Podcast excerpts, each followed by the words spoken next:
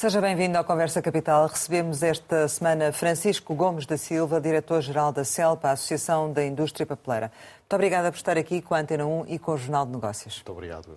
Como sempre acontece, começo por lhe perguntar o que é para si neste momento capital em Portugal? Olha, eu diria que é capital a floresta e são capitais os produtos de origem florestal que dela podem ser eh, produzidos por três razões uh, essenciais e que eu penso que são, de facto, capitais para o futuro uh, do país. Uma primeira tem a ver com as questões da descarbonização. Ou seja, a floresta é, uh, em termos de ecossistemas terrestres, o maior sumidor de carbono que nós temos no planeta e também em Portugal. Excluímos daqui os oceanos, que têm de facto uma capacidade diferente, mas também porque a floresta, para além de descarbonizar sequestrando carbono e armazenando carbono, é também a partir das fibras de origem florestal que podem ser produzidos todos os substitutos de produtos de origem fóssil. Isto é, não há nada que se fabrique a partir de combustíveis de origem fóssil ou materiais de origem fóssil que não possam ser produzidos a partir das fibras da madeira. É também inovação, portanto, para além da descarbonização, porque este processo de substituição a que a indústria das fileiras de base florestal, nomeadamente a pasta e do papel, têm vindo a ser chamadas, promovem investimentos muito significativos na inovação dos produtos e, portanto, a procura das tais soluções tecnológicas que poderão substituir uh, todos os produtos de origem fóssil. E, finalmente, a economia, porque hoje por hoje, para além daquilo que esta fileira poderá vir a representar no futuro, que certamente será mais ainda, em todo caso, hoje por hoje, a fileira da pasta e o papel representa cerca de 1,5% do produto interno bruto nacional, apresenta um saldo da balança comercial claramente excedentário, o que é uh, pouco comum em termos setoriais, da ordem do, de mais de 1,2 uh, milhões de euros por ano, gera qualquer coisa como 15 mil postos de trabalho diretos e indiretos, só a fileira da pasta e do papel, desde a floresta até a, à parte industrial, e representa, a brincar, a brincar, 5% das exportações de bens da economia portuguesa. Vamos pegar nessa, nessa, nesse terceiro aspecto mais económico e depois iremos abordar também os outros, eh, precisamente para eh, perceber, eh, sendo a indústria de papel realmente um grande consumidor de água, de energia e de químicos,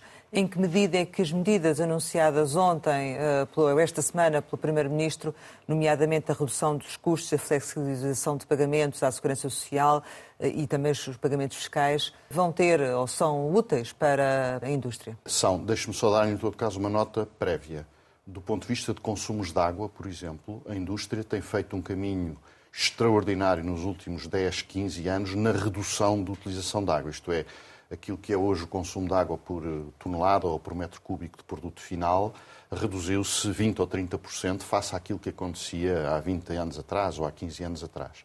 E a água não tem aumentado? Não tem, exatamente. Não tem, embora do ponto de vista económico a água seja um dos recursos mais escassos Exato. do ponto de vista económico, não do ponto de vista da sua existência física, não é? Uhum. E, portanto, ainda não, e nesta fase da economia, e como diz bem, e neste, neste enquadramento muito complicado que vivemos atualmente.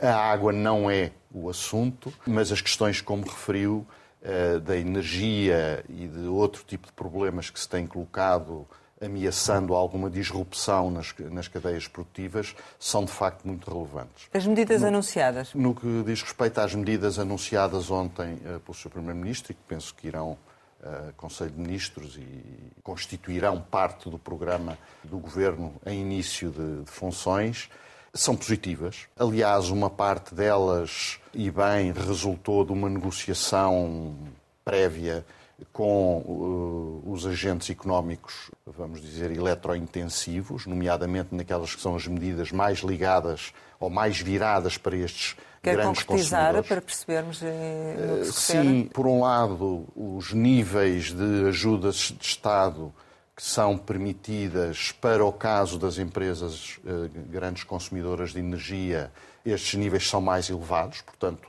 digamos que há, é dada a possibilidade aos Estados-membros, isto por decisão do Conselho Europeu de, de, de final de março, em que estas medidas foram autorizadas, portanto, aquilo que neste momento se está a fazer em Portugal é aplicar em Portugal esta autorização que foi dada por Bruxelas ou que foi tomada no Conselho Europeu no final de março. Portanto, o caso específico das indústrias eletrointensivas, em que a pasta e o papel são explicitamente referidas, porque fazem parte de um anexo 1 à decisão tomada em Conselho Europeu, eh, podem beneficiar disso, isto é, os limites de ajuda de Estado autorizados são mais elevados do que aqueles que ocorrem genericamente para os consumidores de, de, energia. Certo. E na prática, no que é que se vai traduzir essa questão dos limites? Esta questão eh, traduz-se na garantia que as empresas passam a ter de que se os seus custos em energia ultrapassarem determinados limiares que estão ainda para ser finamente definidos, poderão ter direito, e o Estado português aquilo que tem dito, que o Sr. Primeiro-Ministro ontem afirmou, é que o fará, eh, terão direito a receber uma ajuda que recoloque os custos de energia a níveis anteriores ao início da guerra, vamos dizer assim, ou ao início da subida de preços, que Já aliás é, altos, não é? exatamente, que aliás é anterior à guerra. Mas isso e... pode travar de alguma maneira subidas de preços, porque temos assistido a subidas de preços da pasta, de preços de papel, eh, ainda desde o ano passado, mas do ponto de vista daquilo que são as, as práticas comerciais de, das empresas associadas da CELPA, não, não me pronuncio, mas eles foram anunciados aumentos de preços, quer na pasta, quer no papel e nos diversos tipos de papel é evidente que uma parte muito substancial ou, ou quase absoluta razão de ser desses aumentos de preços tem a ver com uma escalada nos custos de produção muito significativos. Teoricamente, seria possível então uma redução do, do, preço? Eu diria que se este mecanismo, quando este mecanismo estiver a funcionar, caso as empresas possam aceder a ele, porque depois há aqui sempre as, as letras pequenas, portanto temos que ver de que forma é que esta medida é regulamentada, porque não basta haver aumentos de custo de energia em relação a uma determinada referência que será definida, terá que acontecer que esses custos tenham determinados impactos na, na, economia das empresas ou nos resultados das empresas. E, portanto, só com o cruzamento dessas circunstâncias é que haverá direito ao recebimento destas ajudas de Estado para colmatar eh, este aumento de custos. Portanto, mas, havendo isso, essas ajudas, as empresas farão essa, esse caminho. Se estiverem em condições de aceder a eles, portanto, se as condicionantes colocadas forem nesse sentido, certamente que sim, e, portanto, os apoios que venham a existir implementados e que venham a reduzir os custos em energia por parte das empresas, certamente que retirarão pressão no mercado àquilo que tem sido os anunciados aumentos de preço que, que, referiu. E em relação à flexibilização dos pagamentos fiscais, das contribuições para a segurança social, enfim. Uh... Pois cada, cada empresa é uma empresa. Eu, quando olho para os associados da CELPA, são, são empresas de natureza muito diferente umas das outras, em dimensão, em complexidade. Mas eu aí digo, são sempre úteis. Isto é, mecanismos que possam, de alguma forma, flexibilizar não só os custos, mas muitas vezes, como as questões que referiu, que têm mais a ver com as questões de tesouraria e, portanto, eh, aliviar alguma pressão sobre a tesouraria das empresas, é sempre útil. Mas deixe-me dizer-lhe que, para o caso das empresas eh, produtoras de pasta e de papel, tão importante como as questões que incidem diretamente sobre elas, ao nível dos custos e das expressões na tesouraria, são importantes os impactos que se têm vindo a sentir nas empresas suas fornecedoras, onde o risco de disrupção eh, é real, porque são muitas vezes empresas de pequena dimensão. Está a falar dos produtores florestais? Não só. Eh, dos produtores florestais, sim, com certeza, mas também de produtores de substâncias químicas que são utilizadas nos processos e que são, no caso português, produzidas muitas vezes a partir de pequenas indústrias químicas muito dependentes, por exemplo, de energia e que calhas em cima uma fatura energética que as limitam muitas vezes e que levam a Mas possíveis encerramentos. não são incluídas nestas medidas? Estas não são normalmente eletrointensivas, estão incluídas na possibilidade de haver apoios, porque a autorização dada por Bruxelas permite o apoio com ajudas de Estado ao consumo de energia de particulares e de empresas. Portanto, não estão excluídas, simplesmente os níveis de apoio serão, à partida, mais reduzidos porque são menos dependentes do custo da energia. Mas esse problema põe-se ao nível do, do fornecimento da matéria-prima ou do custo da, da matéria-prima? No pior dos cenários e em algumas situações, põe-se na disponibilidade dessas, não é bem da matéria-prima, porque ainda não estamos a falar da madeira, vamos assim dizer, que é a matéria-prima por excelência, mas estamos a falar de matérias subsidiárias, de substâncias químicas que são importantes no processo, quer seja no branqueamento, por exemplo, da pasta ou do papel, ou nas características, portanto, aditivos que conferem características mais interessantes ao produto, ao, ao, ao tixo, ao papel higiênico, ao papel de escrita, etc. Mas essas empresas estão a deixar de ter condições para continuar a fornecer? Temos alguma informação de algumas pequenas empresas que fornecem associados uh, da Nacionais CELPA, ou internacionais? Nacionais, ah, nacionais, que com muita dificuldade em conseguir cumprir com os fornecimentos por incapacidade de fazer face aos custos de energia. A expectativa é que este pacote, que virá agora a ser aplicado e aquilo que nós todos esperamos, e tenho a certeza que assim será, porque o Governo fará o seu melhor, estou certo, é que seja aplicado rapidamente, para que, porque, porque repare, estamos a falar de energia elétrica, mas estamos também a falar de combustíveis. Ora, estas indústrias eh, de que estamos a falar, eh, da pasta e do papel, são, como há pouco referi, extraordinariamente exportadoras. Portanto, toda a logística associada à exportação, quer de pasta, quer de papel, é muito consumidora de combustíveis. Estamos a falar de que aumento da, da subida dos custos de produção em termos gerais? Não lhe consigo dizer porque hum. a diferença uh, entre as empresas associadas à CELPA é muito grande. Ou seja, os associados estão a sentir é de forma diferente esta conjuntura, estão a Sim, viver de forma muito diferente. Até porque a dependência que cada uma destas unidades, não é bem as empresas, é cada uma das unidades fabris têm eh, da energia é diferente, o mix energético que consomem. De uma forma global, as empresas associadas da CELPA, portanto, que produzem 100% da pasta de papel que é produzida em Portugal e 90% do papel que é produzido em Portugal, em média, no seu conjunto, eh, já utilizam cerca de 70% da energia primária que utilizam é de fontes renováveis ou, ou se quisermos, é, é, energia verde. Em relação a este, este, pacote, o que é que ficou a fazer falta, eh, apresentado pelo Governo? Eu diria que se, eh, se, este pacote for aplicado, como estou certo, será de forma célere, é um passo muito importante. Haverá certamente sempre coisas a melhorar nesta circunstância de guerra que a Europa vive e que, portanto, é ela mesmo imponderável, digamos assim. A questão que se pode colocar é durante quanto tempo é que é possível manter medidas com esta robustez. Porque nenhum de nós aqui sabe, e estou convicto que nenhum de, dos membros do Governo ou da Comissão Europeia tem neste momento a, a percepção exata disso. Sim, mas a vossa ambição é que se mantenham enquanto houver necessidade. Claro. E, e, e quando diz célere, é quanto tempo? a aplicação Sim. já para a semana. Cada dia que passa, em termos de, de, custo nas empresas e de custo nos fornecedores das empresas, o impacto é muito significativo.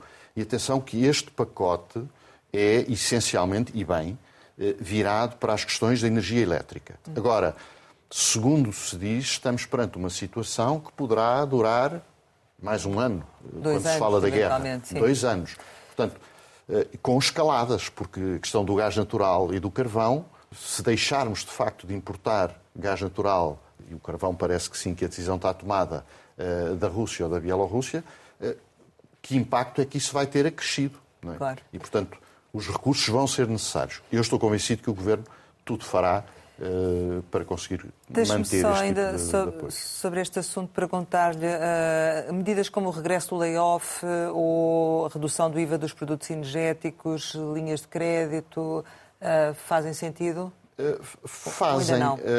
o layoff, a, a, esperança e a expectativa das empresas de que falamos aqui em Portugal é de que ele não seja necessário. Ou seja, neste momento, em Portugal, nenhuma das empresas associadas da CELPA teve necessidade de suspender o processo produtivo. Aliás, o mercado da pasta e do papel está, está a mexer. A procura existe neste momento, não quebrou. Retomou os níveis anteriores. Portanto, as empresas têm solicitação para produzir. O risco de encerramento no limite, poderia ocorrer um, se nada fosse feito, o que não acontecerá certamente, para limitar os impactos do aumento do custo de energia. Portanto, por esse lado, estou convicto que as coisas eh, estão bem encaminhadas e encontrarão as soluções necessárias. Ponto 2, por alguma disrupção nas cadeias de fornecimento à indústria ou no escoamento do, eh, do produto final.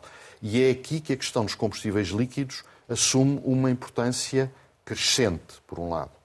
Por outro lado, o acesso à matéria-prima, eh, ou seja, à madeira, à floresta. Se calhar já lá íamos um bocadinho Pronto, mais com, certeza. com mais profundidade, porque Sim, eu senhor. acho que hum, já se fala aqui de haver a possibilidade de escassear alguns produtos. E perante esta, esse cenário que traça, é possível que o papel venha a escassear em Portugal, nomeadamente produtos mais baratos? Não creio.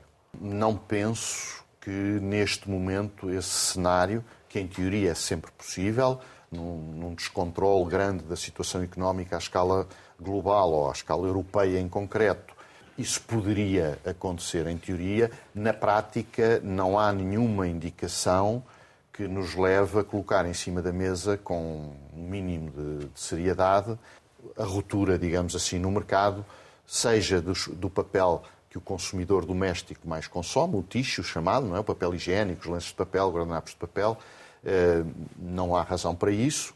O papel de escrita e impressão também não, tanto quanto hoje conseguimos afirmar com os dados que hoje eh, existem, digamos assim, neste quadro. os problemas logísticos que existem, não é? Que se trabalha já com prazos de entrega de alguns produtos muito diferentes de há, de há uns anos atrás, eh, pode levar de alguma maneira a que haja atrasos na própria produção dessas indústrias e, consequentemente, também eh, produção de, de menos produtos finais. Por- eu diria que por redução de volumes de produção, hum, não me parece. Eh, Isso, isso, do meu ponto de vista, nas fábricas em Portugal, poderia acontecer, e pontualmente acontece, quando a matéria-prima não existe. Agora, por redução de produção, não. Agora, havendo aumentos de procura, eh, por exemplo, hoje a generalidade dos associados da CELPA não produz para estoque, produz para encomenda. é? E, portanto, nesse sentido, às vezes,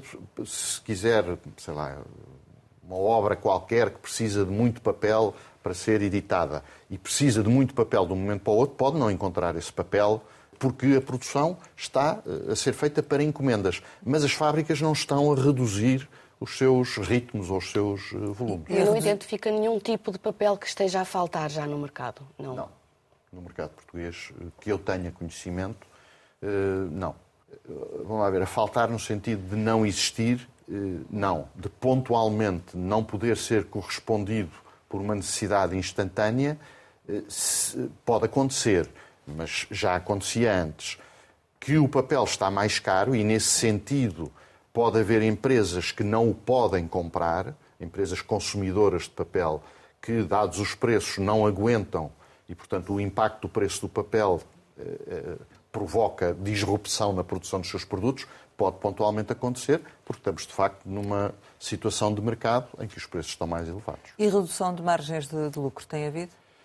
Cada empresa poderá falar por si, eu aí não, não tenho informação que me permita, eh, que me permita dizê-lo. O que sei, e tenho a certeza disso, é que todos os associados da CELPA estão, como é normal, muito empenhados em, sempre que seja possível, não repercutir no- nos clientes eh, eventuais aumentos de custo que vão ocorrendo, tentam que isso não aconteça, porque o maior interesse dos associados da CELPA, como de qualquer empresa, é que a sua É carteira de clientes é vender e que a sua carteira de clientes esteja satisfeita. Diga-me uma coisa, qual é a dependência do setor da Rússia e da Ucrânia, se é que existe? Diretamente não existe. Do ponto de vista de vendas, as vendas de papel e de pasta para a Ucrânia e para, e para a Rússia e para a Bielorrússia eram relativamente baixas. As empresas anunciaram que paravam as vendas, portanto, as vendas para essas eh, para a Rússia e para a Bielorrússia foram terminaram. Eh, eu diria que talvez representassem meio por cento das vendas, eh, é muito, muito, muito marginal. Do ponto de vista do outro lado, ou seja, da utilização dos recursos para o processo produtivo, a proveniência de madeira dessas latitudes não era para as fábricas da, da nossa fileira da pasta e do papel. Havia alguma importação de madeira, mais madeira de resinosas, eh, e que, portanto, não tinham como destino eh, a indústria da pasta e do papel. Agora, de forma indireta, sim. Porquê? Porque a Rússia e a Bielorrússia são dois importantes exportadores de madeira para a Europa. Ora, essas importações cessaram. Eh, mesmo as importações vindas da Ucrânia acabaram por cessar, dado que o estado de guerra não permite o desenvolvimento de uma, de uma atividade económica como é a exploração da, da floresta. E, portanto, eh, o, a escassez de madeira que se faz sentir nos países mais próximos da zona do conflito acaba por alastrar, porque os países deixam de se virar para leste e viram-se para o oeste. E, portanto, vêm buscar, tentar importar de uh, países mais virados para o sul. E isso afeta-vos? E isto afeta. Hum. Neste momento, há uma pressão. Nós já temos normalmente em Portugal escassez de madeira, não só para fabrico de pasta e papel, mas também para fabrico, fabrico de mobiliário, de painéis para construção, etc. Estamos a falar de qual a percentagem que, que, que, que abastece o mercado nacional e no internacional? Uh, números redondos, 20% de importações, 80% de matéria-prima nacional, sendo que há aqui oscilações de ano para ano, podendo os 20% chegar a 30%. Hum. Uh, e, e, portanto, esta pressão que já normalmente existe, portanto, Portugal é um país importador de madeira para as diversas indústrias. E, portanto, Mas a nossa indústria, eh, eh, no fundo, assimila tudo o que é produzido em Portugal ou não? Sim, praticamente tudo. Há algumas exportações de madeira de Portugal, por exemplo, para a Galiza, mas também há importações da Galiza para Portugal. Estamos a falar de eucalipto, que é a melhor fibra que existe no mundo, nomeadamente o eucalipto glóbulos, que é aquele que nós temos condições ímpares em Portugal não existem quase em mais parte nenhuma do mundo, e na Galiza também existem. E, portanto, grosso modo, portanto, essas é nesses 20% que estão a sentir a pressão, desses 20%. Que tendem a aumentar. Estamos a falar de que mercados? Eh, onde, onde, é que vamos buscar? Eh, nós vamos buscar ou aos mercados próximos, que é a Espanha. Espanha, sim. Ou aos mercados a que tradicionalmente já vamos buscar para satisfazer esta necessidade, que, tem, que são muito mercados da América do Sul, eh, Brasil, eh, Argentina, alguma de Moçambique, mas essencialmente estes, esta necessidade de, eh, normal, vamos dizer assim, é muito satisfeita com Espanha e com uh, a América do Sul. Mas pode-se dizer que há falta de matéria-prima? Há falta de matéria-prima. Não quer dizer que neste momento as indústrias produzam menos papel por não terem madeira. O que quer dizer é que a expectativa de evolução desta indústria é muito grande, pelas razões que referi logo de início. Ou seja, as, as fibras da madeira são o material da bioeconomia circular por excelência. Não há nada que, que se compare à madeira. O que é que isto significa? Que nós vamos ter uma economia em que a substituição do fóssil é uma necessidade. Para isso precisamos de madeira. E precisamos de madeira plantada. Portanto, eh, temos um potencial em Portugal do ponto de vista de diversidade de condições naturais, que nos permite ter uma espécie como o eucalipto glóbulos, que é a melhor fibra à escala mundial. Portugal produz o melhor papel do mundo. Portanto, isto. Mas há um estigma, não é? Continua a haver um estigma em Portugal sobre o eucalipto. Uh, o estigma uh, existe. Uh, mas se reparar, a maior parte das razões apresentadas para se dizer eucalipto não é bom e eu recordo uma que é exemplificativa de pessoas eh, que são informadas, eh, e em que eh, o, argumento usado para dizer o eucalipto é mau é que os alemães, se o eucalipto fosse bom, produziam eucalipto. Isto foi afirmado. E não só os alemães, não é? Certo, mas o exemplo foi dado pelos alemães. Não, não. E, e, com muita pena deles, não produzem. Mas não é pelo eucalipto ser mau, é porque o eucalipto não se adapta às condições existentes na Alemanha, por exemplo. O que é que nós precisamos em Portugal, e aí eu dou, eh, estou de acordo, é que a floresta em Portugal está muito carente de gestão adequada. Então diga uma coisa, é preciso plantar mais eucaliptos ou gerir melhor aquilo que está plantado? Eu, eu nestas coisas acho que é sempre se deve começar sempre por aquilo que é mais fácil e que dá melhores resultados. E o que é mais imediato e que se deve fazer sempre é gerir melhor. Em relação à área de eucalipto que Sim. Portugal tem, por decisão política, ela está obrigada a, a diminuir. Sim. E as empresas têm-se virado até para a Espanha, uh, para, para a floresta espanhola. Isto, de alguma maneira, pode levar a que haja algum desinvestimento de, dessas empresas em Portugal? Olha, eu não respondo pelos acionistas das empresas, não é? Portanto, não lhe sei dizer. Agora que, quando nós colocamos um anátema uh, sobre. Uh, um anátema, e repito, desrazoável ou irrazoável, sem razões, sobre a matéria-prima que é necessária para que esta indústria possa prosperar, eh, e noutras latitudes isso não acontece, o risco, pelo menos em teoria, passa a existir. Agora, eu não creio que o caminho seja esse. Eu estou absolutamente convencido que da parte do governo e da parte da indústria, certamente, e da parte dos produtores florestais, há todo o interesse e haverá todo o empenho para que a tal gestão sustentável das áreas florestais ganhe fogo no território. E a seguir pergunta-me, então não é preciso mais área de eucalipto? Aquilo que eu lhe digo é que, felizmente, em Portugal, temos área mais do que suficiente para poder, para que a área não seja um problema. Ou seja, não estamos a discutir o hectare.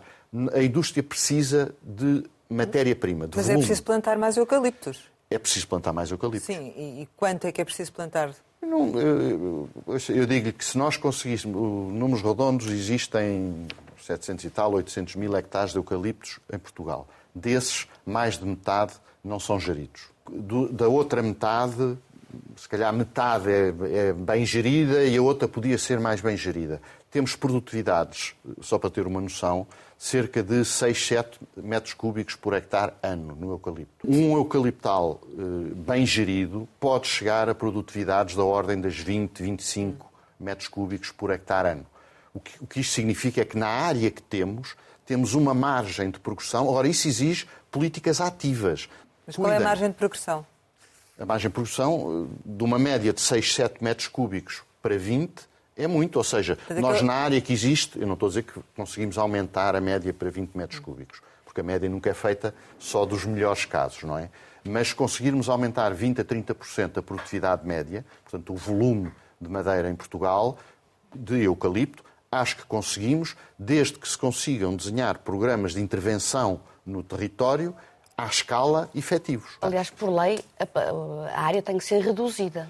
Por lei, que infelizmente não está regulamentada e, portanto, isso que refere não está em prática. A lei já tem, a lei alterada pelo governo anterior já tem quase cinco anos e não foi regulamentada.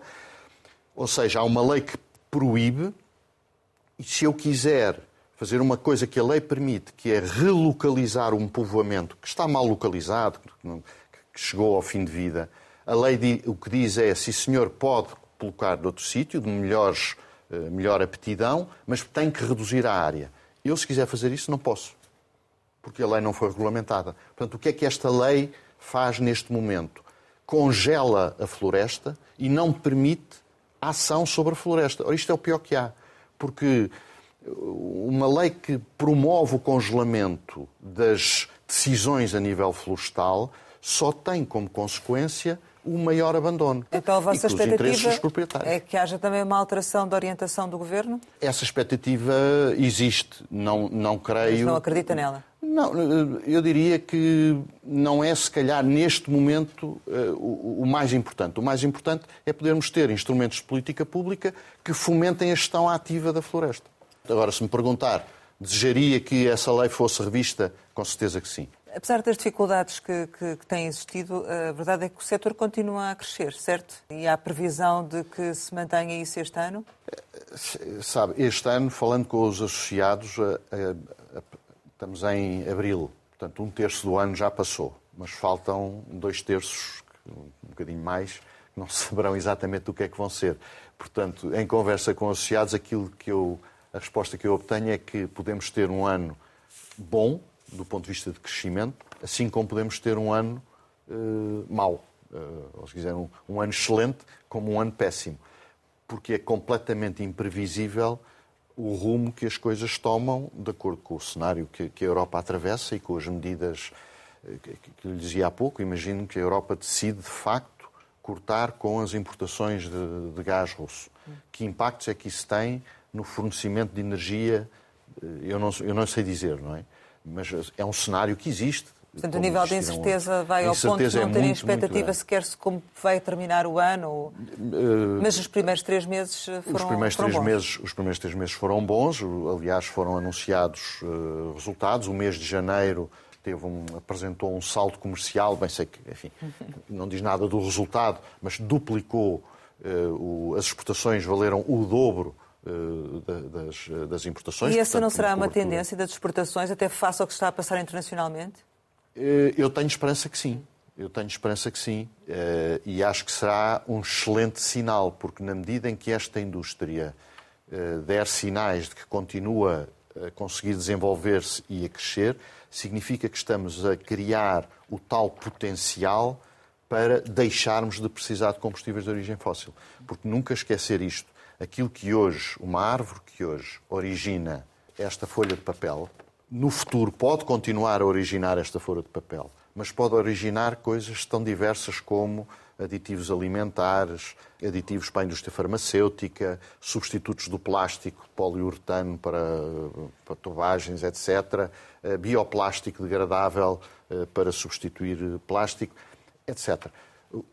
Basta olharmos para aquilo que é a capacidade substitutiva das embalagens de cartão face às embalagens de plástico para percebermos o que é que isto significa de retirar o impacto deste tipo de produtos e da economia nacional. Imagino que isso já tenha tido impacto também na, na própria indústria, um está impacto ter, positivo, não é? Está a ter Essa alteração. impacto positivo, está a ter impacto já positivo. Já conseguiram contabilizar? Uh... Cada empresa certamente que sim, eu não tenho essa contabilização, mas temos hoje empresas a produzir embalagens que no passado não o faziam e fazem exatamente não só porque há uma procura, porque a embalagem de plástico é cada vez menos usada, não, não só por e consciência, em algumas exatamente, não só por consciência, mas também por, por proibição.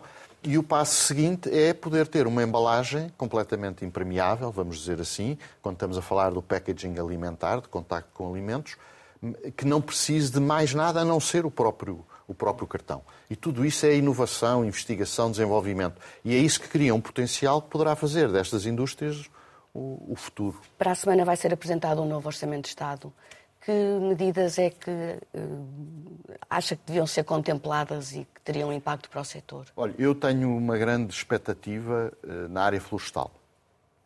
Tenho uma, uma boa expectativa. Acho que um, eh, o governo tem hoje condições, na minha opinião pessoal, que não tinha no passado recente para poder adotar uma política florestal uh, particularmente consistente, vamos dizer assim, construtiva. Mas por ter maioria absoluta é isso? Eh, sim, eh, não depende de mais, de mais ninguém e aquilo que, que eu conheço do passado, eh, do pensamento do passado e do presente do pensamento do Partido Socialista e, portanto, do Governo nesta matéria, permite-me ter a expectativa de que na política florestal vamos conseguir ter aqui um período mais construtivo. O que é que eu quero dizer com isto?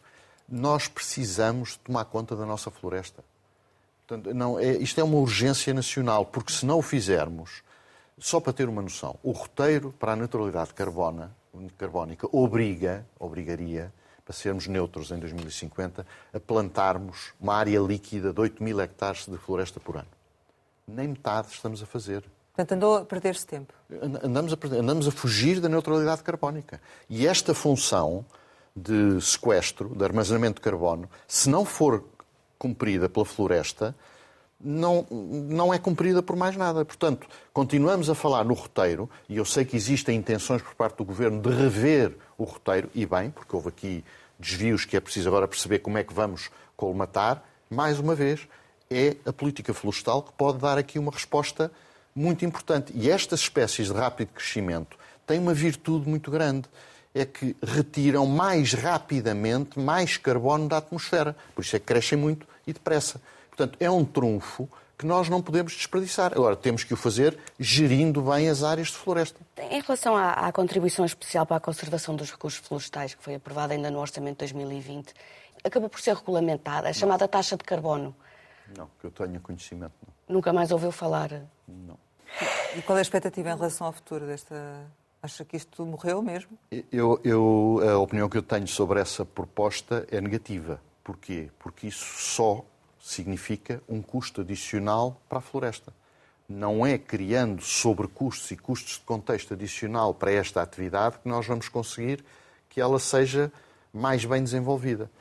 Essa taxa era uma taxa que tem um pendor ideológico marcado, tinha alvos muito definidos e nunca foi regulamentada. Portanto, a minha expectativa é que não, não tenho informação nenhuma, nem, nem sim nem se não, é de que ela não seja, eh, não vá em frente, porque acho que é a criação de custos adicionais num setor que precisa de tudo menos de custos adicionais. Precisa de benefícios, benefícios fiscais, uma fiscalidade bem adaptada aos ciclos florestais, que são ciclos longos, e, e o ciclo da fiscalidade é um ciclo de 365 dias. Portanto, há aqui muitas coisas que podem ser feitas em prol de uma melhor floresta em Portugal, que eu estou certo temos aí muito caminho para, para percorrer. E a mudança dos ministros do Ambiente e da Economia é benéfica? É assim, a indústria uh, trabalha com os ministros uh, das diversas tutelas que, que estiverem uh, em exercício de funções. Portanto, não temos sobre isso nenhum, nenhum estado de alma particular. Aquilo que precisamos, precisamos nós, indústria, e sabemos que a floresta também precisa, é de interlocutores do, do, lado político. Isto é, faz muita falta haver ministros, secretários de Estado, dirigentes da administração pública, que, independentemente da política ser apreciada ou não ser apreciada pela indústria, porque não é isso que está em causa, as opiniões são diferentes, é legítimo que essas, essas diferenças existam. A questão não é essa.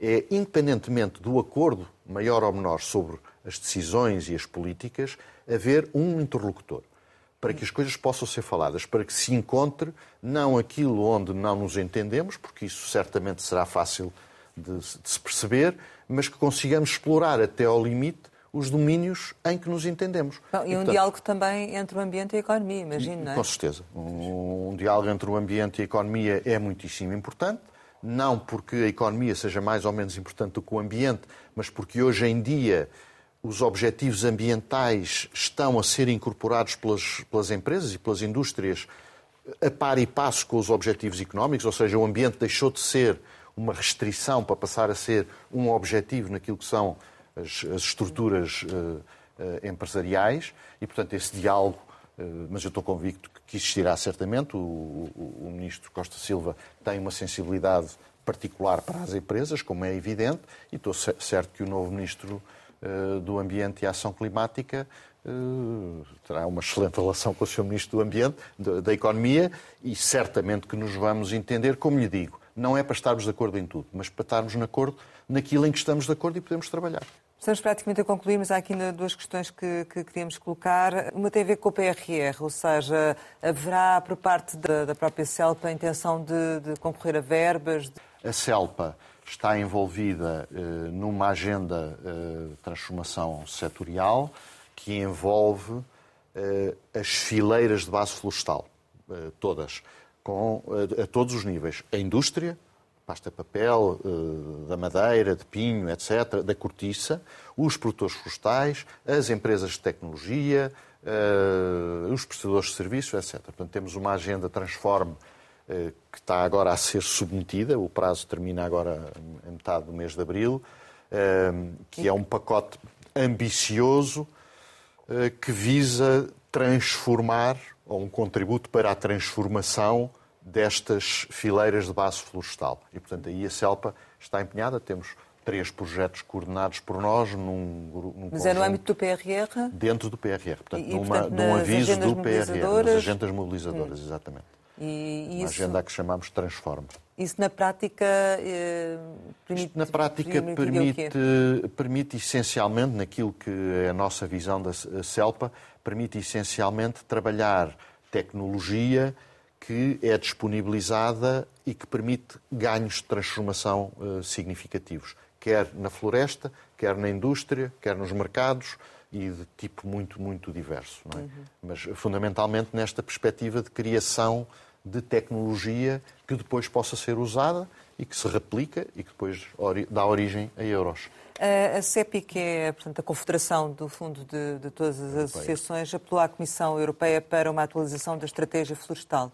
Em concreto, o que é que estamos aqui a falar, para percebermos quais são as exigências? Olha, estamos a falar de uma estratégia que foi aprovada em julho do ano passado, no verão, eh, e que é uma estratégia eh, muito exclusivamente virada para o carbono e eh, o sequestro de carbono e que esquece de forma quase absoluta as outras funções da floresta, nomeadamente a função uh, económica, nomeadamente a possibilidade de se produzirem produtos que vêm substituir os produtos de origem fóssil. Portanto, é uma Isso é estratégia é que é criada. completamente a orientação que vocês defendem para Portugal, não é? Uh, não é contra, Sim. na medida em que nós entendemos que a função de sequestro de carbono é essencial. Certo só que ela Falta não é resto, é incompatível, é? exatamente, hum. e não é incompatível com a função económica e com a função social. Repare que para nós, Portugal, a floresta desempenha um papel que noutros países será se calhar menos relevante, que é o papel da coesão do território. Isto é, se não for a floresta, em certas zonas do território, não há nada para as pessoas, nada do ponto de vista económico. E, portanto, nós não nos podemos dar esse luxo, já somos pequenininhos. Se nos vamos reduzir aos 20 km de litoral, isto é catastrófico. Portanto, a estratégia florestal, a proposta, é preciso perceber também o contorno. O contorno é o Green Deal, o Pacto Ecológico Europeu, e, portanto, a estratégia florestal vai a reboque desta onda em que agora tudo é carbono, carbono, carbono, carbono e clima. O carbono e o clima são importantíssimos, mas, como se prova, não chega. Portanto, nós temos que continuar a zelar pela economia e pelo rendimento das pessoas e pelos salários. E, portanto, a crítica que a CEPI faz é a mesma que a CELPA faz. Aquela, eh, aquele documento que não é mandatório, é, é uma orientação genérica da, da Comissão, deve ser revisto exatamente para equilibrar aquilo que é a função direta ambiental da floresta, no sequestro, com a função económica, que, por sua vez, tem impactos indiretos na descarbonização. Portanto, uma alteração também dessa estratégia seria útil também para a orientação em Portugal do que claro, venha a ser claro, feito. Na é? medida em que uh, Portugal faz parte da Europa e, portanto, em princípio, segue as estratégias da Europa. Chegamos ao final e, como habitualmente, costumamos lançar algumas palavras para uma resposta rápida. A primeira é Fernando Gomes da Silva.